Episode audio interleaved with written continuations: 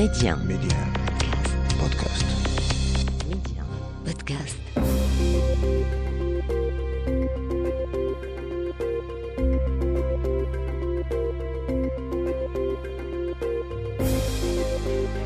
L'Afrique doit faire confiance à l'Afrique et le développement du continent passe par les Africains eux-mêmes avant tout. Voilà pourquoi je vous propose votre émission Coémergence, un rendez-vous qui vous aidera à mieux saisir les opportunités d'investissement et de business dans les économies africaines. Medi 1, Coémergence, Omar Baldé. Bonjour et bienvenue dans votre émission Coémergence. Très heureux de vous retrouver pour ce nouveau numéro, le premier de cette nouvelle saison. C'est parti donc pour une nouvelle aventure, toujours avec le même objectif, contribuer au renforcement des relations économiques sud-sud et contribuer aussi à renforcer les investissements entre le Maroc et ses partenaires du continent. Pour ce nouveau numéro, il sera beaucoup question d'innovation. Ce sera avec notre invitée Salma Kabbaj. Elle est cofondatrice et CEO d'Impact Lab. Nous verrons comment évolue l'innovation sur le continent et dans quel secteur l'innovation est en train de transformer et de faciliter la vie en Afrique. D'ailleurs, nous en aurons l'illustration dans le Zoom Express avec la start-up PackSmart basée à Dakar. Elle propose des solutions pour faciliter le parking dans les villes africaines et ce, grâce à des approches innovantes. Les exportations d'oranges marocaines à destination des marchés du continent ont plus que doublé en une année. Vous aurez les détails dans votre rubrique Les échos de la semaine. Enfin, notre destination éco nous mène en Guinée équatoriale. Quelles sont les opportunités d'investissement dans ce pays pétrolier? Vous aurez les réponses en fin d'émission. Quelles sont les grandes lignes de coémergence? Tout de suite, le développement. Les échos de la semaine. Et comme d'habitude, nous démarrons par ce bref résumé de l'essentiel de l'actualité économique africaine de la semaine. Tout d'abord, faisons état de cette hausse de plus du double des exportations des oranges produites au Maroc vers les marchés du continent. Selon le ministère marocain de l'Agriculture, ces exportations ont augmenté durant la campagne qui vient de se refermer de plus de deux fois par rapport à leur niveau précédent. Il faut noter que les fruits et légumes produits dans le royaume sont très présents sur les marchés ouest-africains, notamment au Sénégal ou encore au Mali. C'est le cas également en Mauritanie. De la Mauritanie, nous allons continuer de parler avec la deuxième édition du forum Maroc-Mauritanie prévu à Casablanca le 20 septembre courant. Cet événement organisé par les patronats des deux pays vise à renforcer la coopération économique et commerciale et à donner une nouvelle impulsion aux relations entre les deux communautés des affaires. Au menu de ce forum, deux panels sur les climats des affaires au Maroc et en Mauritanie et sur les projets d'investissement dans des secteurs porteurs tels que l'énergie, l'agriculture, l'agroalimentaire, l'industrie pharmaceutique ou encore la finance. Enfin, le secteur du transport aérien africain veut créer un environnement favorable pour assurer sa prospérité et contribuer davantage au développement du continent. L'objectif est de mettre en place une industrie du transport aérien durable, interconnectée et surtout abordable à travers le continent. L'ensemble de ces points seront abordés lors des 54e Assemblées générales des compagnies aériennes africaines. Cet événement est prévu en décembre prochain à Dakar. Zoom Express.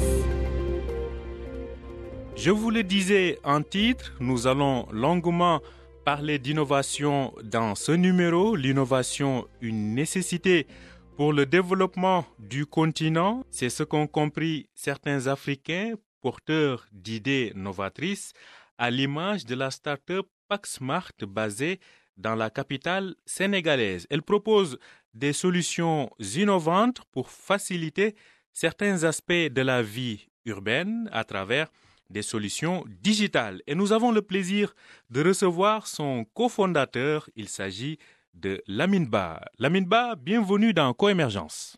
Bonjour, Monsieur Baldé. Euh, merci. Merci, c'est un honneur et un plaisir de faire partie de votre émission. Ben, le plaisir est partagé. Alors, je disais que votre startup propose des solutions euh, innovantes, notamment pour se garer en ville. On sait qu'il est extrêmement difficile de se garer dans les villes africaines. Nos auditeurs qui nous écoutent à Dakar, à Abidjan ou encore à Libreville, sans parler de Johannesburg et autres, savent de quoi on parle. Alors, quelles sont vos activités dans ce domaine-là? Qu'est-ce que vous proposez? Alors, Park Smart essaie de régler un problème euh, qui date de longtemps, depuis l'introduction de l'automobile. C'est le problème du parking. Et ce que nous faisons, c'est que nous permettons aux conducteurs de trouver une place de parking facilement. Nous le faisons de deux manières. La première, vous créez votre compte, soit sur notre site, notre euh, app sur Google, ou alors via notre chatbot qui est sur WhatsApp. Euh, vous créez, euh, dès que vous entrez dans votre compte, nous vous mettons à disposition une carte où vous trouvez toutes les places de parking. Mhm. Et pour chaque parking, nous vous mettons à disposition certaines informations telles que le téléphone, le nombre de places disponibles, le taux d'occupation, et vous pouvez simplement naviguer jusqu'à votre destination comme dans Google Maps. D'accord. Alors, donc là, je pense que, en tout cas, les automobilistes africains, en tout cas, ont là des solutions de facilité. Justement, Dans, dans, dans, dans, la, dans la pratique, sachant qu'il y a les problèmes de connexion, les problèmes d'électricité des fois, euh, dans la pratique, quelle est l'utilité de votre solution? Par exemple, dans une ville euh, comme Abuja ou plutôt Lagos avec ses 15 millions d'habitants, euh, comment parvenez-vous là-bas, par exemple, à proposer des solutions que les gens utilisent pour se garer plus facilement?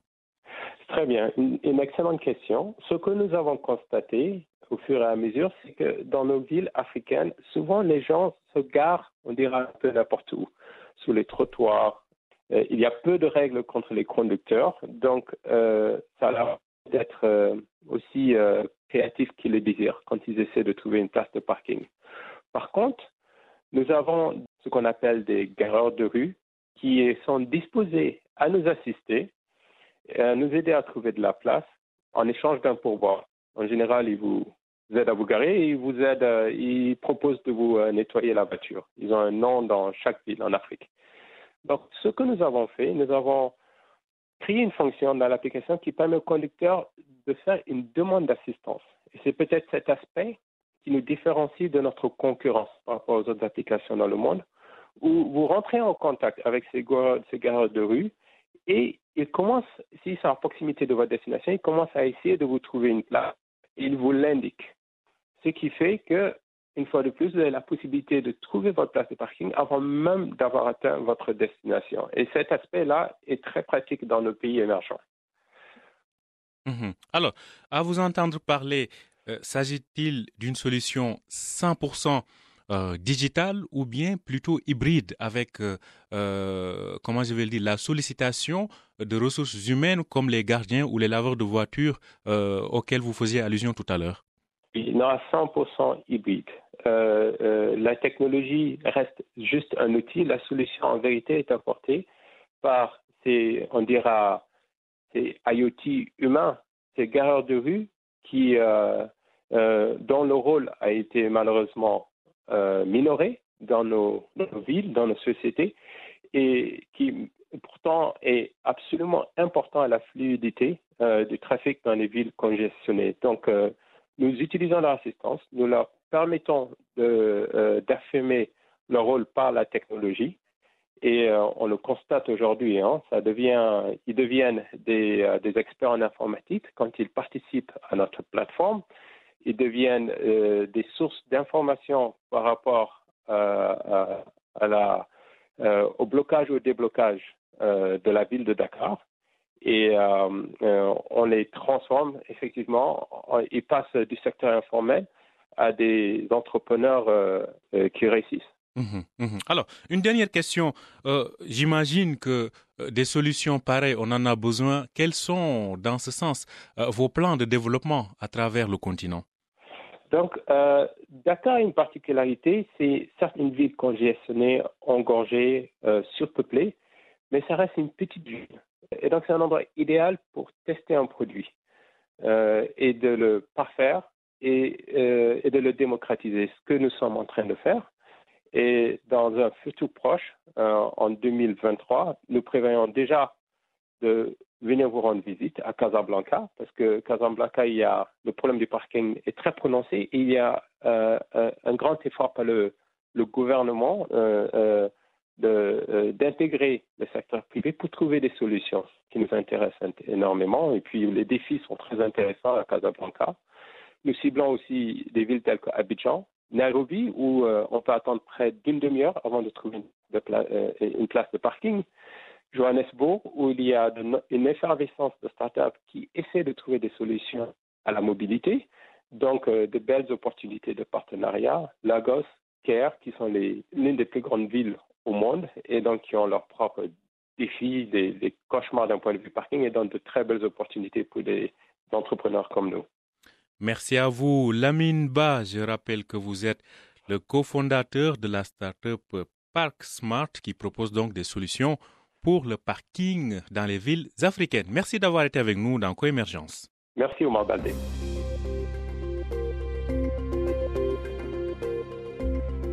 Coémergence, l'invité. Elle s'appelle Salma Kabbaj, elle est la cofondatrice et CEO d'Impact Lab, un acteur panafricain qui accompagne les entreprises et les institutions dans les innovations pour faire face aux enjeux de la croissance et de la transformation au Maroc et sur le reste du continent. Bienvenue à vous, Salma Kabaj. Tout d'abord, pensez-vous que l'Afrique est en train de rattraper son retard sur le plan de la transformation digitale? L'écosystème d'innovation s'est énormément développé ces dix dernières années en Afrique. Euh, en 2022, déjà à mi-année, les startups africaines avaient levé 3 milliards de dollars, ce qui est plus du double du montant total levé sur l'année 2019. Euh, on a également vu 100 startups africaines jusqu'à aujourd'hui en 2022 lever des montants supérieurs à 1 million de dollars, ce qui est énorme. Euh, et cette dynamique semble se maintenir malgré le ralentissement des levées de fonds de startups à l'échelle internationale. Ce qui est aussi intéressant au niveau de l'écosystème d'innovation africain, c'est vraiment le développement d'une innovation africaine avec une notion forte de tech for good, donc une technologie qui prend en compte euh, les enjeux d'inclusion et d'impact environnemental propre au continent. Euh, ceci étant dit, l'Afrique continue à, représenter une part extrêmement faible dans, l'écosystème d'innovation internationale et du coup le potentiel de développement reste encore euh, énorme. Est-ce que l'innovation est aujourd'hui un enjeu au plus haut niveau des décideurs sur le continent, c'est-à-dire est-ce que les gouvernements africains en font vraiment une, priorité, Salman Kabbaj? Certains pays sur le continent ont, clairement fait le pari d'adopter des, stratégies pour devenir des hubs d'innovation euh, en Afrique. Euh, aujourd'hui, je dirais que l'écosystème startup est clairement dominé et de très loin par quatre pays le Nigeria, le Kenya, l'Afrique du Sud et l'Égypte. Et une des, caractéristiques communes, on va dire, de ces, quatre pays, c'est qu'ils ont un cadre réglementaire qui est peu contraignant et du coup favorable à l'émergence de l'innovation quand ils n'ont pas même mis en place des stratégies incitatives euh, claires euh, pour le développement de, l'écosystème startup. Euh, en Afrique francophone, c'est le Sénégal en fait qui est en train d'émerger comme un hub régional notamment euh, grâce à des initiatives extrêmement ambitieuses euh, qui sont portées depuis quelques années par le gouvernement sénégalais, euh, avec des, budgets conséquents qui sont, qui sont investis pour, pour le développement de, de l'écosystème start-up au Sénégal. Malheureusement, dans beaucoup d'autres pays en Afrique, l'entrepreneuriat est surtout vu comme un moyen de faire face à court terme à la problématique du chômage, en créant des entreprises qui sont des entreprises de subsistance en réalité. et de mon point de vue, on ne capitalise pas encore suffisamment sur l'innovation et sur les startups en particulier alors même qu'elles sont porteuses de nouveaux modèles avec un fort impact euh, à long terme sur la compétitivité des économies et la création d'emplois à forte valeur ajoutée. Euh, et ça, on l'a vu à l'échelle internationale avec des exemples comme Israël, par exemple, qui a, qui a complètement euh, modifié son économie sur, les, sur les 30 dernières années grâce à, à l'innovation. Alors, dans ce sens, dans quel secteur aujourd'hui avons-nous le plus besoin d'innovation en, Afrique? De mon point de vue, l'innovation entrepreneuriale nous donne la possibilité de construire de nouveaux modèles socio-économiques qui sont adaptés à la réalité des besoins de notre continent, mais qui peuvent également assurer une croissance durable et inclusive. Euh, donc pour moi, il ne s'agit pas vraiment de prioriser des secteurs, mais plutôt de mettre en place un nouveau paradigme euh, qui s'assure que euh, quand on parle de croissance économique, on intègre également euh, les impacts sociaux et environnementaux de cette croissance. Pour vous donner quelques exemples de ces modèles qu'on voit émerger à travers nos programmes d'accompagnement, dans l'agriculture, euh, on a vu des modèles d'agrégation innovants qui vont permettre aux petits agriculteurs de bénéficier des nouvelles technologies pour mieux produire dans le respect de l'environnement, euh, et aussi pour mieux capter la valeur de leur travail euh, grâce à des technologies qui permettent une meilleure transparence sur toute la chaîne de valeur.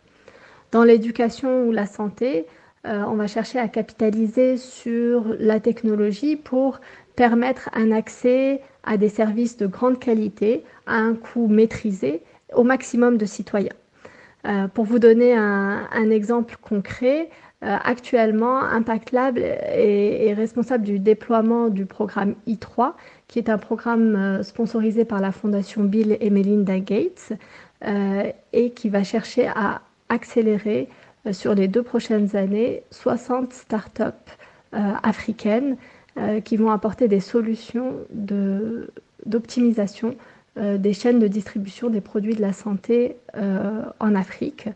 Euh, et les bailleurs de fonds internationaux euh, sont de plus en plus conscients euh, de, l'impact de disruption que peuvent avoir les startups sur des secteurs clés comme la santé. Est-ce que les investisseurs s'intéressent réellement à l'innovation? On sait que beaucoup d'investisseurs aujourd'hui ciblent le continent. Comme je le mentionnais tout à l'heure, effectivement, on a vu une vraie augmentation euh, des, des, financements euh, sécurisés par les startups africaines sur ces dernières années, euh, notamment grâce à la mobilisation des, des, investisseurs internationaux. Mais ces financements-là viennent effectivement avec pas mal de contraintes, notamment une, une tendance à délocaliser les sièges de ces startups vers d'autres juridictions euh, qui ont des cadres réglementaires euh, euh, plus flexibles pour les investisseurs et qui sécurisent mieux les investisseurs internationaux. dans le futur, j'espère que on va voir un développement plus fort des, des, investisseurs africains euh, qui vont euh, promouvoir en fait le, maintien des, des startups et des entrepreneurs africains en Afrique. Merci à vous, Salma Kabba. Je rappelle que vous êtes la cofondatrice et CEO d'Impact Lab, un acteur panafricain qui accompagne les entreprises et les institutions dans leurs innovations pour faire face aux enjeux de la croissance et de la transformation, que ce soit au Maroc ou sur le reste du continent.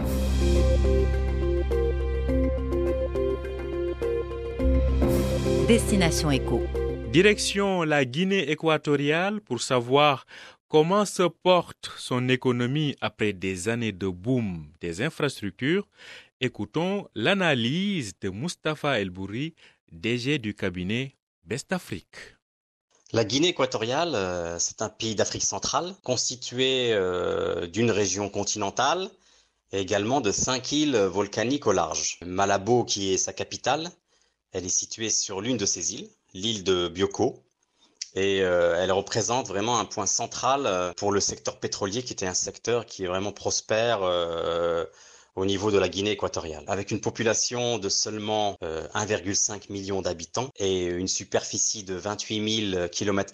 Cela fait de la, de la Guinée équatoriale euh, l'un des pays le moins peuplé et également le plus petit du continent africain. Pour ce qui est de son économie, euh, je dirais que vraiment le, pétrole constitue la base de l'économie équato-guinéenne. D'ailleurs, si on ramène ça en termes de, de, de, PIB par habitant, on pourrait dire que c'est l'un des, des, pays les plus riches d'Afrique, puisque lorsqu'on fait les calculs, euh, on obtient un PIB qui avoisine les, les 20 000 dollars euh, par habitant. Donc c'est un, un, PIB qui est par habitant qui est très très élevé. Euh, je dirais que par contre que la, la richesse, euh, elle est vraiment présente en Guinée équatoriale. par contre, je pense qu'il reste juste à, à distribuer cette, cette richesse de, de façon équitable, je dirais. La Guinée équatoriale, c'est un pays vraiment qui est un pays à haut potentiel euh, naturel, euh, avec euh, également en plus du pétrole, des ressources agricoles, des ressources halieutiques également et, des ressources minières. Et là, vraiment, je, mettrai en avant les, les, opportunités d'investissement très conséquentes dont regorge ce pays. Dans ce contexte, comment renforcer la coopération avec le Maroc? Je vous propose d'écouter à nouveau Mustafa El Bouri, directeur général du cabinet Best Afrique. Les relations entre le, la, Guinée équatoriale et, le Royaume du Maroc sont historiques. En effet, elles, s'étendent sur euh, plus de 40 ans. Elles se caractérisent, je dirais, par, vraiment leur, solidité. D'ailleurs, j'invite, euh, j'invite à cette occasion, honnêtement, tous les, euh, les chefs d'entreprise marocaines à se rapprocher de, leur, de leurs homologues guinéens.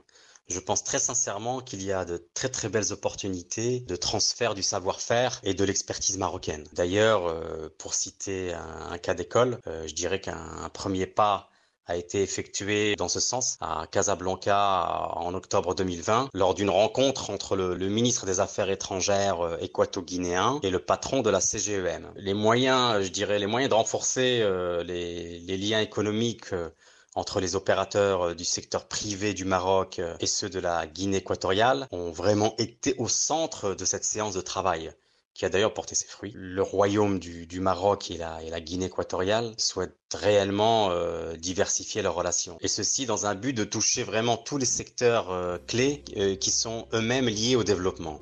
Merci à vous, Mustapha El Bouri. Je rappelle que vous êtes le directeur général du cabinet Best Afrique. Voilà, c'est la fin de ce premier numéro de Coémergence de la saison.